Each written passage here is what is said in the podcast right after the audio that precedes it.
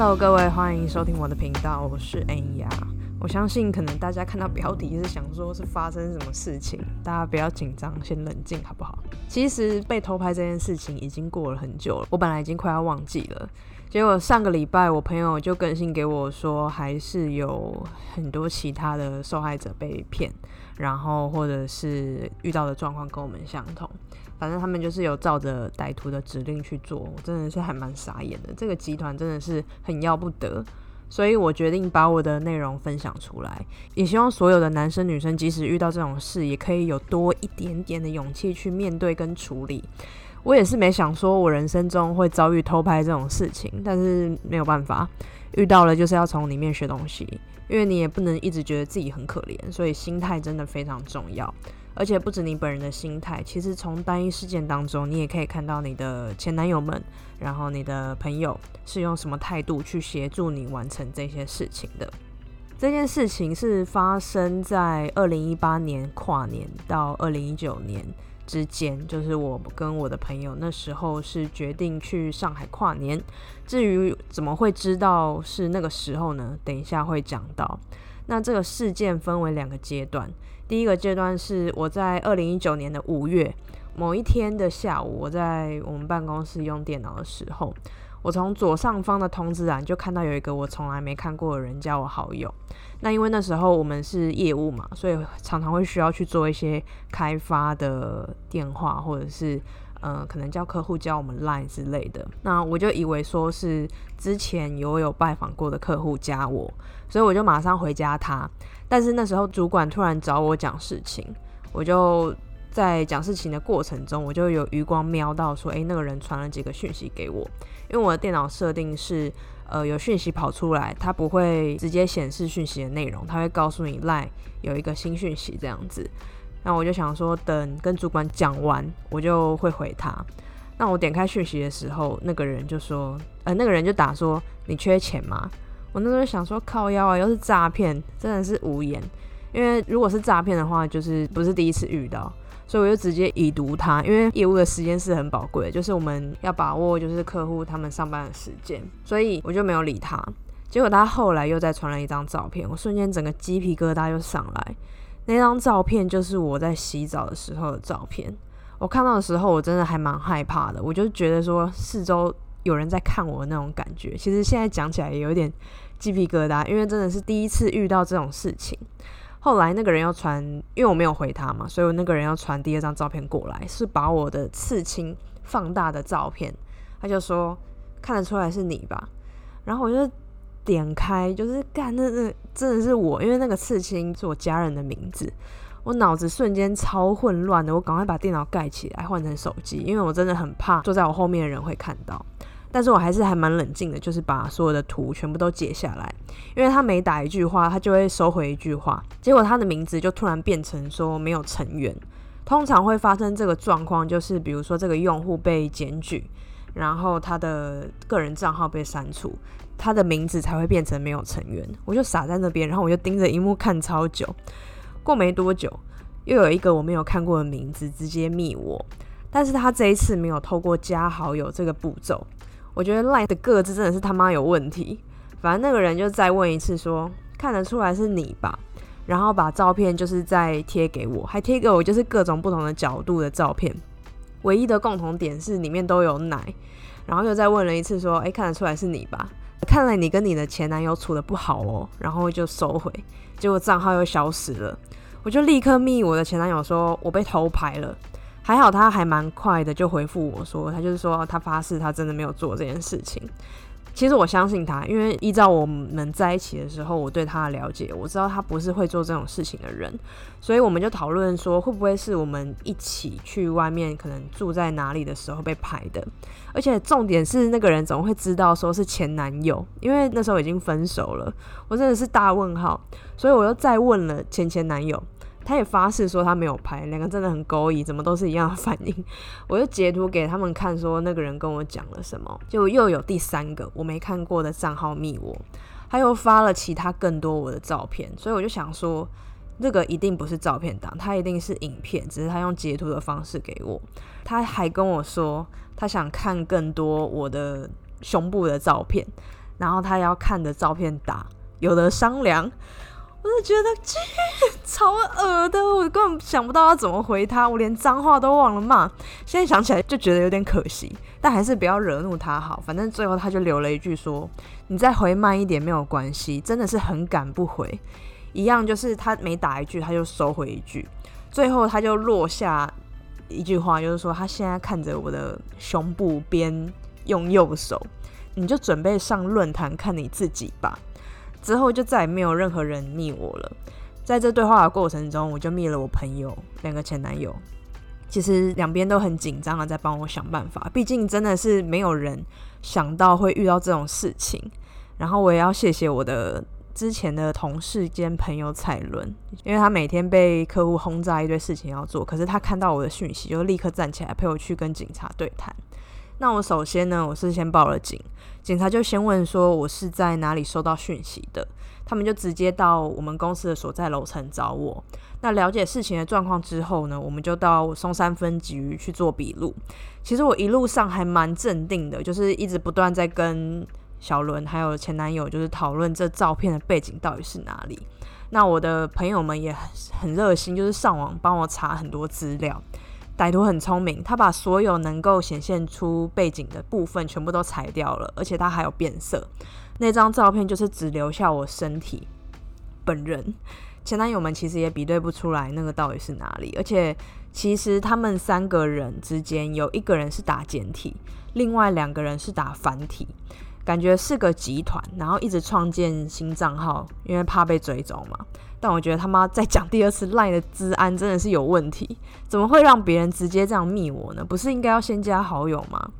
我后来就到松山分局去把刚刚以上所发生的经过告诉警察。那在做笔录的时候，警察就跟我要了资讯，还有照片的截图去建档。那还问了我几个我印象还蛮深刻的问题，例如说你有没有跟前男友结仇，或者是你在外面有仇人吗？有没有不小心招惹到什么人之类的，或者是你有没有做什么事情导致别人不满、心生怨恨等等之类的？那这些照片有没有可能是在家里被拍的？大概知道这个照片是什么时间点，而且看得出来是哪里吗？那从这些问题来知道说，其实，在世界各地啦。就是不要说台湾，真的是不少人遇到这种事情，而且是什么原因都有可能。虽然说这些问题对我来说全部都是否啦，就是全部都是 no，但也不免在想说那些回答 yes 的人的心里的恐惧。我从来没有跟男友结仇，其实到现在我们都还是很正常的在聊天。我也不太会有仇人或者是讨厌别人，因为如果说我真的不喜欢，我们应该不会有交集，甚至不会成为朋友。但我有时候嘴巴真的是蛮坏的，可是通常是只敢坏在很好的朋友上。那我的家的厕所不太可能拍到那个角度的照片或影片，而且我真的是看不出来时间跟地点，所以其实警察也无从得知更多资讯，只能从 LINE 那边去着手。其实他们讲到这个时候，我就觉得应该是没有希望，因为 LINE 是不可能分享隐私的。每天多少假账号在那边呢？因为我也有写信去询问那就是回信说不行，这个是有关于个人隐私之类的，他们不能提供给我。那对警察部分，其实我觉得警察是有在认真处理的啦，只是我也认真觉得这是一个没有下文的案子。那后续因为真的追查不到，所以在过一个月之后，警察就其实有回复说他们找不到其他证据，然后就结案了。那我那时候因为也很忙，所以其实就有点淡忘这件事情了。一直到同年的七月，就是过了两个月之后，那个人又再出现一次，也是用了一个我完全不认识的名字直接密我。但是因为我前面真的是炸忙，我看到的时候他已经收回好几条讯息了，那他就说。呃，是不理他吗？不是要给他看照片？这句话真的是彻底惹怒我，而且我脏话还来不及骂出口，他就变成没有成员，我真的是气疯，我就直接就是，反正我就截图，然后再加上之前截过的照片，我就立刻在 Facebook 上面 PO 了一篇文，去询问说有没有人遇过类似的状况，然后怎么解决？因为我真的是他妈太生气了，我真的太想抓到他。突然之间，有一个之前的同事密我，他就跟我说。他也遇到一样的事情，一样有人密他，然后跟他要照片。重点是我们两个是在同一天被密的，刚有提到说那个人是用不同的三个账号，就是不同的三个名字密我们两个人，密他的人跟密我的人名字是完全一模一样，所以我们就推断说我们应该是在上海被拍的。只是我是在跨年期间，大概是一十二月一月的时候，我朋友他是在五月二号被拍。那为什么是知道是五月二号呢？因为他之前是在五月三号在上海工作的时候收到的照片，照片上是有围着头巾的，那头巾是他们住的那一家的饭店的头巾。那因为有特征，所以他才认得出来。那他也有说到说他在入住的时候，柜台有跟他要台湾的手机，那他那时候讲说是记录，就写下来给他们。在他们五月二号要退房的时候，他们就发现门口有一个阿姨一等在外面，要急着进去打扫。他也没有想太多，反正要退房了，他就走了，让他进去扫。结果隔天收到照片的时候，他就立刻报警。那上海的警察就跟他回饭店找，结果摄影机是已经被拆掉的状况，而且柜台还跟他说没有留朋友的电话，明明就有。我朋友真的是蛮傻眼的。我们就推断说，他们应该是需要我们的手机，才可以用手机找到我们的 line。虽然我们是不同天在上海，但是住的地方都是在龙柏新村十号线的地铁站附近，而且都是酒店式公寓。在这边要提醒大家，如果是去上海出差或旅游，你们真的要小心跟注意，因为我觉得他们一定是一个不小的犯罪集团，因为这个东西完全不是一个人可以做的。我朋友因为有留手机号码，所以他可以轻易的找到来但是因为我是完全没有留手机号码的，饭店也是有我朋友订的，我只有连 WiFi 而已。所以我们就在猜说，会不会是他的 WiFi 可以间接的取得手机号码？这件事真的很恐怖，所以我认真希望大家不要遇到，也要小心周遭的人。那回到报案，因为上海的警察就是也没有找到线索，他们到房间的时候，摄影机被拆了嘛？他就说，因为这个通讯软体是台湾的公司，所以你们要回台湾报案再处理。朋友这件事情就也结束了。我朋友真的很生气又愤怒，但是又。无能为力，就是不知道可以怎么办。由此可见，你在网络上真的不要随便留下什么资讯，不管是照片还是个人资料，因为这些都是很私密的东西。所以，就是为什么很多人习惯去留办公室的电话，因为这个也是保护自己的一个方式。那刚好提到说，因为讯息里面有讲到前男友的部分嘛，我相信他们两个都不是这么无聊的人。那他们在这过程中其实还蛮帮忙的，可是其中一个就不说是谁了。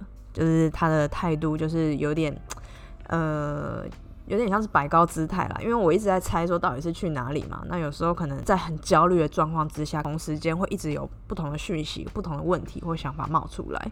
但他就是会说，现在这个不是重点吧的那种人，就让我觉得不是很舒服。当然后续的态度他也没有到很好。其实这时候你就可以看出谁才是真的想要帮你解决问题的人，不管这个人是不是你曾经的男朋友。那在这期间，其实知道的朋友都还蛮关心我的，我甚至有请教朋友的男朋友怎么去写状给检察官，因为如果报案留了三连单，就是他们的效率还是会比检察差，所以就是要去写一个，我忘记那个叫什么，是函嘛，就是说清楚始末，他们就会比较重视案子。虽然最后太忙，我没有写，对他们有点不好意思。但是真的要谢谢法律 boy，希望他能顺利考上律师。同时，就是我有另外一个之前曾经是记者的朋友，他就直接打给我说：“我觉得这件事情就是要放大处理。你觉得如果今天是连方宇被偷拍，赖还不给隐私权吗？”我那时候听到真的快笑死，因为你什么例子不好举？为什么是连方宇啊？反正他就是想要做个报道，然后他会帮我们把脸遮起来，然后也会把声音变变成另外一个音调这样子。反正就是要把这件事情放上台面，让大家去做讨论，国家才会重视。不然像是我们这种庶民，他们就是大不了过一个月就跟你说没找到线索就结案了。我一开始还想说就是找那个密我的朋友一起来拍，但他之后因为还要再去上海工作很多次，他很怕被报复，所以就拒绝我。我那时候其实也是一直连续出国，再加上要去游学，所以我也没有去做这件事情。那这件事其实大家的结果就是不了了之。这边要给抱着很大期待的听众说声抱歉，我后续是没有做处理的，因为我后来其实也跑到国外去工作，所以一直就把事情放在这。不过还是要谢谢关心我的朋友跟家人。其实我在 FB 发文的当下，真的有超多人去私讯我说他们有认识警察，可以帮忙处理或问问看。其实我都有去联络，但是真的真的最后还是要回归到 Line 上面，就是要请 Line 提供这些账号资讯，我们才有办法抓到这些人。那我第一次遇到这种事情的时候，其实没有像我表面看起来那么有种。其实我看到那些照片还是会害怕，因为就跟一般人一样，我怕他把照片传给我身边的家人或朋友，也怕自己的名声受损。毕竟那是我的身体耶。但我知道说这些害怕就是滋养他们的养分，因为一定有比较涉世未深的人真的传给他们其他的裸照，让他们予取予求。就像我一开始讲的那样，你们一定要记住说，你们没有做错事情。被偷拍不是每个人都愿意的，你一定要冷静，想想下一步怎么做，或者是找朋友求助。反正就是绝对绝对不要把照片传给恐吓你的人，绝对不要，也不要妥协。那我朋友转贴给我看那个受害者，他其实也是被四个不同的账号乱密，但他比较随，是因为那些人把他我不知道是照片还是影片传到那个 Pornhub，还给他看流量跟截图。让本来就有心理疾病的他，就是整个状况就更严重，甚至还有他的朋友跟他说：“谁叫你平常都穿那么少，或者是穿那么露不检点，人家才会觉得你有机会下手。”我看到这，我真的是超级火大。我告诉你们，我们穿的衣服不管多或少，都是我们展现自信跟自我魅力的方式。你看了觉得猥亵，那是因为你脑子很猥亵，你管不住自己的老二，跟我穿的少或紧。都没有关系。最重要的是，为什么要检讨被害者？有些人的心态真的是比这些犯罪集团更乐色。我觉得不管是有没有被上传，我本人是已经无所谓，但千万不要觉得可耻。我能理解情绪一定会低落，尤其在我们亚洲国家，我们会觉得给不认识的人看自己的身体超级羞耻，尤其是给认识的朋友跟家人看，真的会无地自容到不行。但我要说。当下真的会觉得心里很不舒服，但是这感觉需要靠时间去淡化。就拿怕丢脸这件事情来比喻好了，有些人因为怕丢脸而不敢去做一些事情，是因为他们害怕别人的眼光，他们怕被评论，那怕他们的声望去受影响。但其实你们要知道，你对他们只是一个 nobody，一秒就会忘记。今天不管这件事情是多么的滑稽，只会占用这些路人的眼球不到几秒。就是那种下一秒会忘记的事情啦，所以相对的这件事情也是一样。因为我曾经到 Pornhub 去找自己的影片过，虽然这样讲有点过分，但是对我来说，那些也在洗澡也被偷拍的女生，我真的是滑到下一页就忘记她们长什么样子了。所以，请你们千万要记得：第一，要冷静；第二，不管下一步是什么，千万不要传给歹徒其他你的照片；第三，找朋友协助。第四，心态要正确，我们并没有做错事情。第五，你可以低潮，但不能不爱自己更多。最后这件事情其实也过了一年了啦，在这一年，其实我也没有接到任何其他的讯息。不过我相信，在这之中，每一年每一个时刻，一定都还是会有很多受害者。我朋友就曾经贴给我，在上海、韩国。其实很多犯罪集团都会在厕所、浴室去装针孔摄影机，也就是说，我们超容易被偷拍。在这边也分享几个，就是如何去侦测你住的地方有没有针孔。那时候真的是无所不用其极，就是读片超多文章，就是怕再被偷拍。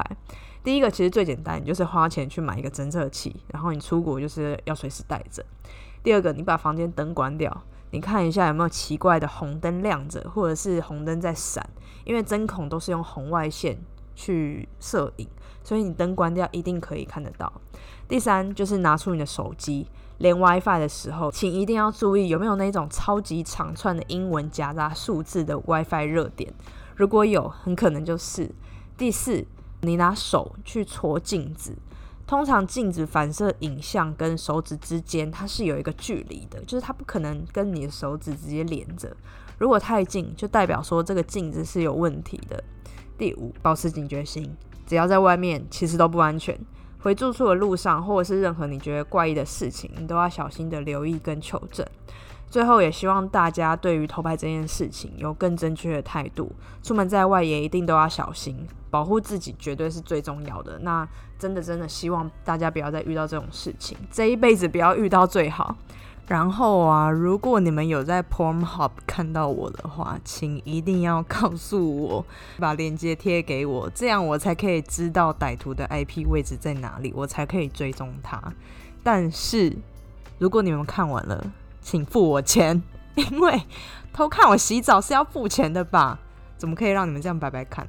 反正我自己是呃，现在已经有点不 care 这件事情了。但是如果大家真的有看到，还是请麻烦跟我说。那今天的分享到这边，如果大家对被偷拍有什么其他的问题，或者是你们听完之后有什么其他的想法，都欢迎留言告诉我。